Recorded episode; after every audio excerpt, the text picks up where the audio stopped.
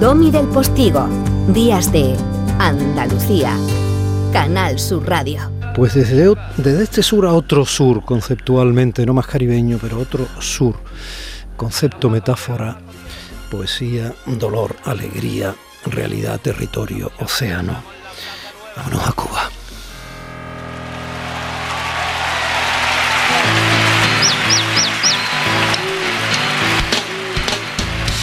El que hace el sonido de los pajaritos es Jorge Perú Gorría.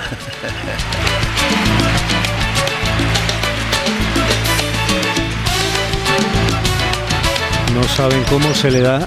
¿Lo, han oído ahora? ¿Eh? No saben cómo se le da ese canario, flauta y otra lindeza ornitológica.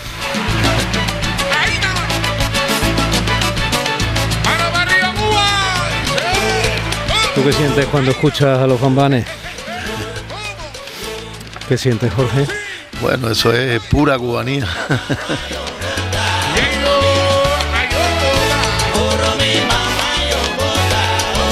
¿Qué tiene ese concepto de cubanía que conseguís eh, vender en, en, el mejor sentido del término a cualquiera de cualquier lugar del mundo que tenga un poco de corazón? Bueno, Cuba es una, yo creo que el gran patrimonio de Cuba es su gente y en ese sentido eh, todo el arte que refleje el alma de esa gente pues representa la cubanía, representa las tradiciones, representa la cultura cubana, representa lo que somos, ¿no? En esencia. Y por ejemplo, ahora que pusiste Bambán, que estamos viendo Bambán, Bambán es reflejo de eso. En la obra de Bambán, que en Cuba nosotros le decimos los Rolling Stones de la salsa, porque llevan no sé cuántos años ahí en Egipto Grey sin bajarse. Y Juan Formel siempre parecía que tenía la misma edad. Exacto. Pues ha sido una cronista de todos estos últimos 30, 40 años que, que hemos vivido en La Habana. A veces con valentía, ¿eh? porque yo creo que la música, el cine también, pero yo creo que la música ha sido avanzadilla muchas veces de todos los cambios sociológicos que ha ido que ha ido emprendiendo La Habana y Cuba, ¿no? Sí, la expresión cultural más fuerte que tenemos, más, más con más trascendencia incluso universal es la música. O sea, lo, donde ha llegado la música cubana es difícil que es yo creo que lo que más nos representa a nivel internacional de lo que somos, ¿no? Como, como nación, como pueblo, es la música. Mire, Jorge Perú Gorría es uno de los grandes actores que hay en el mundo dentro del entorno latino, aunque está la Academia de Hollywood. Este es un tío importante. no vamos a ponernos lo que hay que ponerse. Eh, a nosotros nos conquistó a todos, nos dio un pellizco en el estómago cuando con ademanes afeminados eh, fue capaz de trascender de la composición actoral, ¿no? de aquel personaje con trazas de eh, mariquita habanero y darnos una lección de dignidad con aquella película que firmaba Titón, Gutiérrez Alea y Tabillo, ¿no? ¿Se acuerdan de Fresa y Chocolate? Estaba en Coperio tomándome un helado.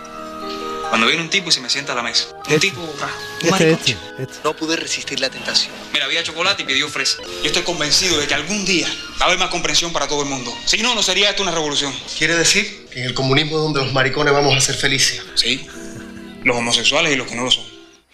No llegó a convencer eh, Pichi, como se le suele llamar cariñosísimamente allá en su tierra, mm, de que en el comunismo íbamos todos a ser felices, ni de que los maricones iban a ser todos felices. Pero mm, te dice las cosas que no, uno no tiene más remedio que abandonarse a ella, decirle, bueno, al menos ahora que lo estoy escuchando, vale, ese es tu don. Eh, bueno, realmente escuchando esa película, que por cierto la vamos a presentar aquí en Valdenueva, Benalmádena. Valdemádena. Tú no te preocupes, Valdemádena. La vamos a presentar en Valdemádena con una versión restaurada eh, en el Festival de Cortos. Eh, realmente esa película, lo, lo- lo tremendo que tiene cuando la escucho es eh, ver la, lo que significó para Cuba en ese momento y lo que sigue significando ahora. Lamentablemente hay cosas que aborda, temas que aborda la película que todavía tienen mucha vigencia en Cuba y la película sigue viva y sigue sigue la gente eh, la sigue viendo y sigue descubriendo en la película pues cosas que lamentablemente no han cambiado y que pensábamos que íbamos a superar y todavía no hemos superado. Yo mm, la sigo viendo, eh, Pichi, yo la sigo viendo. Mucha gente de mi familia también, a veces la ven conmigo. ¿no? Y, el otro día, fíjate que estuve en Canal Sur Televisión, en la tele de aquí de Andalucía, ¿no? estuve entrevistando a alguien que me, que me causó mucho respeto, es una activista transexual, una mujer transexual, y me recordaba la frase aquella que tú decías de Em, yo quería estudiar piano, ¿tú te acuerdas cómo era? Ah, sí, sí, sí. Eh, que en un cuento que hago, yo tenía un amigo mío que tenía un hijo que él que quería ser pianista y él no lo dejó porque decía que eso era cosa de maricones y al final no fue pianista y al final es maricón igual, o sea que no. Pues esa frase que tú dices en la película se te clava. Era parecido, pero me acuerdo. algo así, algo, así. Esa frase, fíjate que, que, la tiene alguien en otro lugar, a miles de kilómetros, en otro mar, y eh, con un activismo, etcétera, y se acuerda y la utiliza. Ah, qué bien. ¿eh? No, no, sí, es que es una película realmente que se ha convertido en un clásico del cine iberoamericano y que todavía sigue recibiendo reconocimiento y todavía la gente cada vez que se presenta, como te digo, eh, el tema de la tolerancia, el respeto, la diferencia, yo creo que todavía sigue un tema, sigue siendo un tema importante hoy en día en cualquier país, no solo en Cuba. Ya. Eh, hay mucha gente con esos ojos tuyos en La Habana, no demasiado, ¿no? Mm, sí, bastante, bastante. No, porque tú lo aprovechas. No, o sea, no me digas. Miren, recuerden de nuevo a Jorge Perú Gorría. Uy, hoy es mi día de suerte. Encuentro maravillas. Bueno, volemos en alas de la imaginación, porque en otra cosa no se puede. ¿Cuándo se va a poder? Eh, bueno, ya ahora se puede, se puede. Ahora, eh, mira, esas son de las cosas. Cuba ha ido cambiando, mm, mm, realmente han, ocurrido cambios.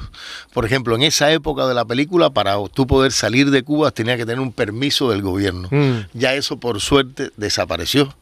Ahora el tema está en que, como los cubanos somos posibles inmigrantes, cuando tú vas a una embajada a pedir una visa, pues no te la dan o sea, a no ser que tengas una carta de invitación, o sea, son pocos los países donde tú llegas a una embajada y que tenga un, millón de euros de eh, Bitcoin. sí, exacto, pero si no, no te la dan. O sea, que esa parte de salir fuera de Cuba ya no está, el, ya no es un problema del gobierno, sino de que todavía, eh, como muchos cubanos salen fuera a, pues, a probar suerte, a vivir, pues los países no, no, no te dan las visas.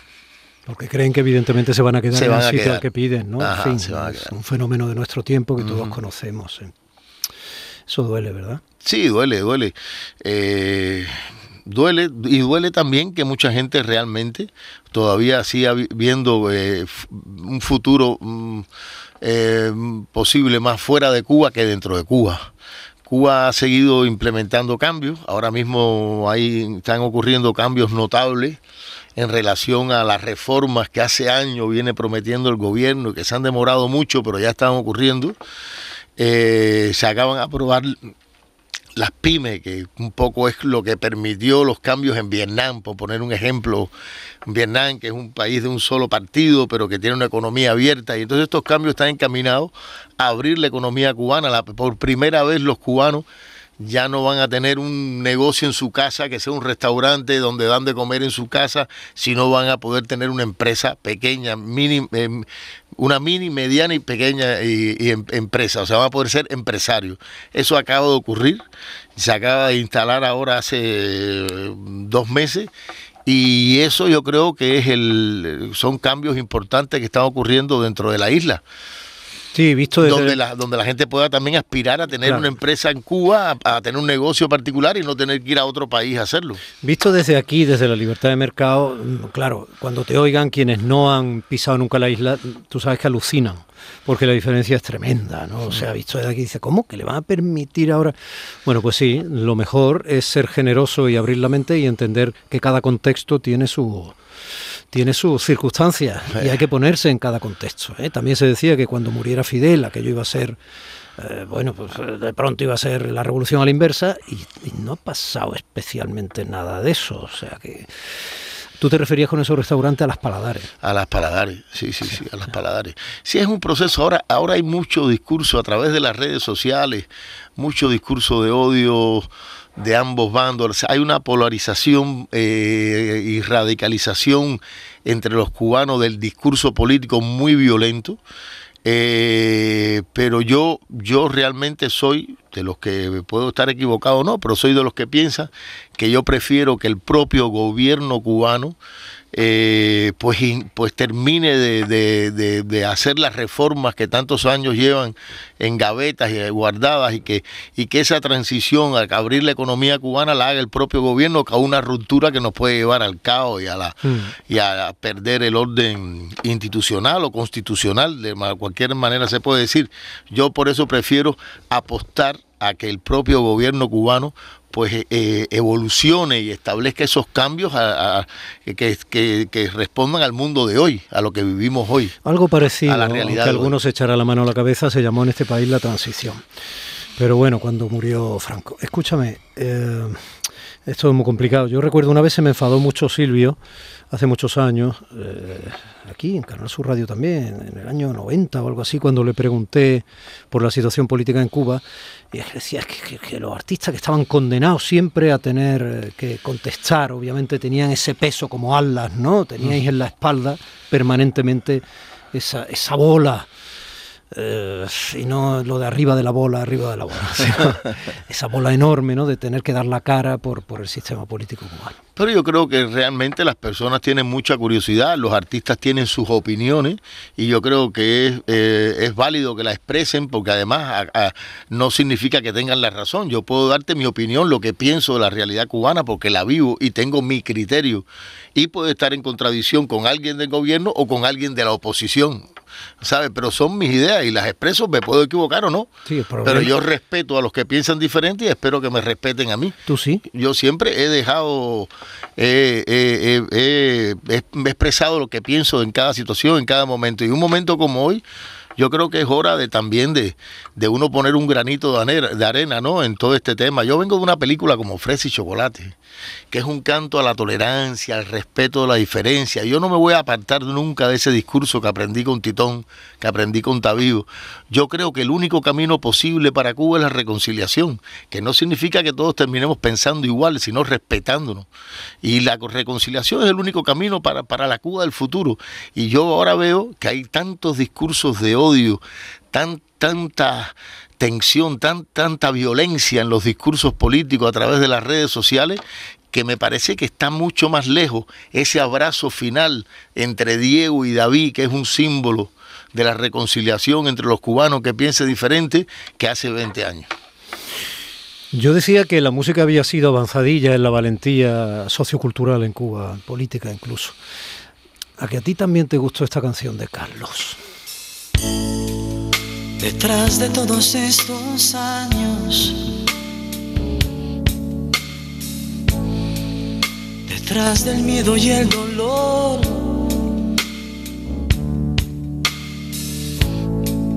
vivimos añorando algo. Algo que nunca más volvió.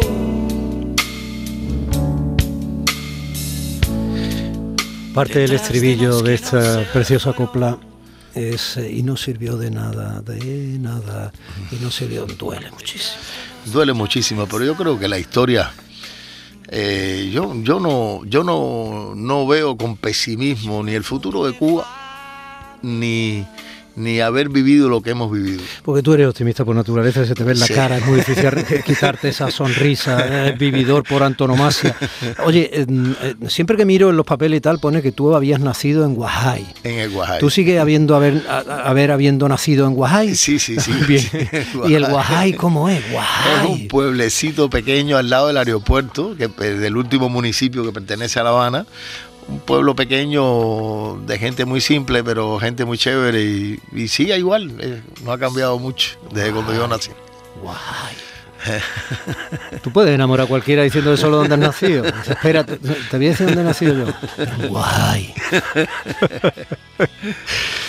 Oye, ¿cómo es Elsa María, tu mujer? Bueno, Elsa, mi compañera. Aparte de ser sorprendente y resistente, porque sigue siendo tu compañera de vida desde, que vamos. Desde... que empezamos en el teatro, empezamos juntos en el teatro aficionado, estábamos estudiando en la escuela y fuimos juntos a un grupo de aficionados de teatro y empezamos juntos en el teatro, hicimos hasta Romeo y Julieta juntos, o sea que y desde esa época ha sido mi compañera de viaje, mi, mi- mi amor, mi, eh, tenemos cuatro muchachos juntos, ya tenemos dos nietas incluso, en fin, una vida entera juntos y ha sido, en- ya en mi profesión ha sido fundamental porque siempre he tenido su apoyo, su compañía y su...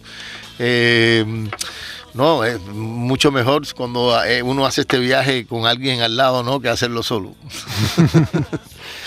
¿Y tu padre, Jorge? Eh, mi Porque a padre. ti te crió Mirta, tu madre. Sí, mi mamá, mi mamá. ¿no? mi mamá. Como mm, tantísimas familias cubanas, familias separadas, tantísimas, eso algo Sí. muchas veces separada y una parte de la familia en Estados Unidos. Claro. Es una realidad también la foto de familia de, de Cuba. Sí, no, yo, eh, mis padres viven en Cuba. eh, yo me crié con, con mi madre. Mis padres se divorciaron siendo yo muy niño. Y mi padre sigue en La Habana. Pero, Pero, pero también ¿tuviste tenemos. relación con él o no? No, mu- muy, muy distante, muy distante, pero la mantenemos todavía. Todavía tengo relación que ha ido creciendo, ¿no? Con el tiempo. Cuando uno ya crece también, pues mm, olvida ciertas cosas. recordando a Chucho. ¿eh? Cuando hablé con él al principio, cuando se reconcilió en cierto modo, empezó a vivir con Bebo, incluso Sí. hasta la muerte de, de su padre, que no Sí. lo había, vamos, la Bebo tenía su otra familia en Suecia y tal, y lo recuperó ya anciano. Sí, pues yo ahora con mi padre tengo Hablo más de Chucho Valdés. Sí, Chucho Valdés, claro. Y de Bebo, por supuesto. Esos grandes maestros de la música, dos genios de la ¿Tú música. sabes dónde vive Chucho? Bueno, ahora está viviendo en Miami. Pero ¿sabes dónde tiene su casa y vive también ¿En La Habana? muchísimo tiempo? No, en Benalmádena. Bedalmádena. Ah, aquí era donde estaba Aquí era donde estaba Benalmádena. Y sigue teniendo su casa. Benalmádena. Puñetero, Benalmádena. donde te han dado el premio en esta edición del FICAF. Sí, realmente Festival estoy Internacional de muy agradecido al Festival de Bedalmádena por este reconocimiento a mi trayectoria y estoy feliz porque además es un premio que le han dado a grandes figuras del cine. En caso de Cuba, Humberto Solá, otro de los grandes maestros del Ya cine ves. cubano. Claro, con el que tú trabajaste además. Con Humberto has, hecho, has hecho alguna película. muy Las dos últimas que hizo Humberto, que fue Miel Parochún y Barrio Cuba. Y el Parochún además tuvo mucho éxito allí. ¿no? Sí, y además le he tenido la suerte ahora que estoy trabajando en darle continuidad de alguna manera a El ese Festival de. Cine Pobre, de Exacto, ahora el Festival de Gibara. No tengo más tiempo. Bueno, hasta la próxima. por, que- por el próximo viaje por Andalucía, que me encanta. Sí, bueno, pues ya está. Pues te vienes entonces y echamos un rato más, más tranquilo y nos tomamos unos mojitos. Vale, Jorge Perugorría, H. vale, gracias, compadre. H Cuba Hipokun Bobo Ekun Mowi un soro allí a Titangile H Bobo Risa Tierra, aquí nació mi canto, mi bandera. Sonrisas que se cuelan por la puerta del balcón. En este viaje que hoy me trae de vuelta. Viejo, no sabes cuánto echo de menos el ruido de mi pueblo y la caricia de ese mar. Cuando no estoy contigo, yo te invento, yo te invento. Me hace falta cuerda. Mi alma necesita transfusión, sangre de mi tierra. Regreso a la cuna que me vio nacer, regreso a este barrio que me vio correr. Lo que fui, lo que soy y seré Nadie que haya conectado de verdad con la isla cubana y su gente de verdad, no solo en una relación de visitante o de turista o esporádica, nadie sale ileso, felizmente, de ese encuentro. Ay, complejidades, complejidades.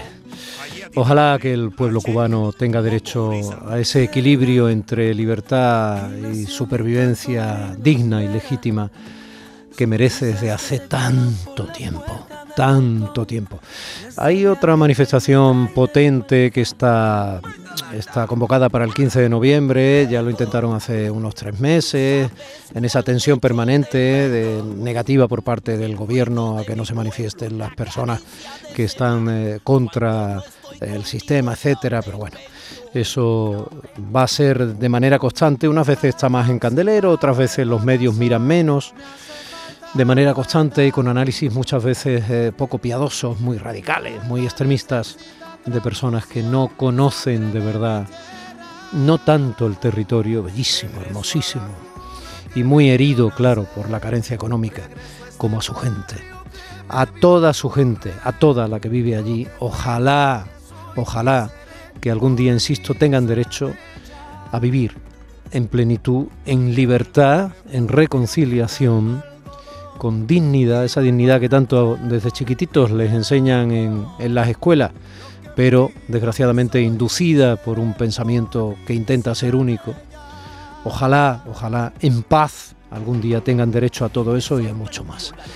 Eh, son prácticamente ya las diez y media. Estaba yo por aquí revisando algunos cuadros, esa pintura vaporosa y maravillosa de Carmen Lafón. ¿Cuánto ha vivido? Ha llegado casi a los 90 y ha sido sabia incluso esta inmensa artista sevillana, puntal de la cultura de nuestro tiempo en Andalucía y en el mundo, que sabia ha sido incluso para encontrar el sitio donde al final, ojalá que es verdad que haya sido así, haya muerto durmiendo, ya con una edad, con toda su vida tan vivida en Sanlúcar de Barrameda. Familia, estamos en Días de, de Andalucía, en este primer domingo de noviembre, día 7 Seguimos. En Canal Sur Radio, Días de Andalucía, con Domi del Postigo.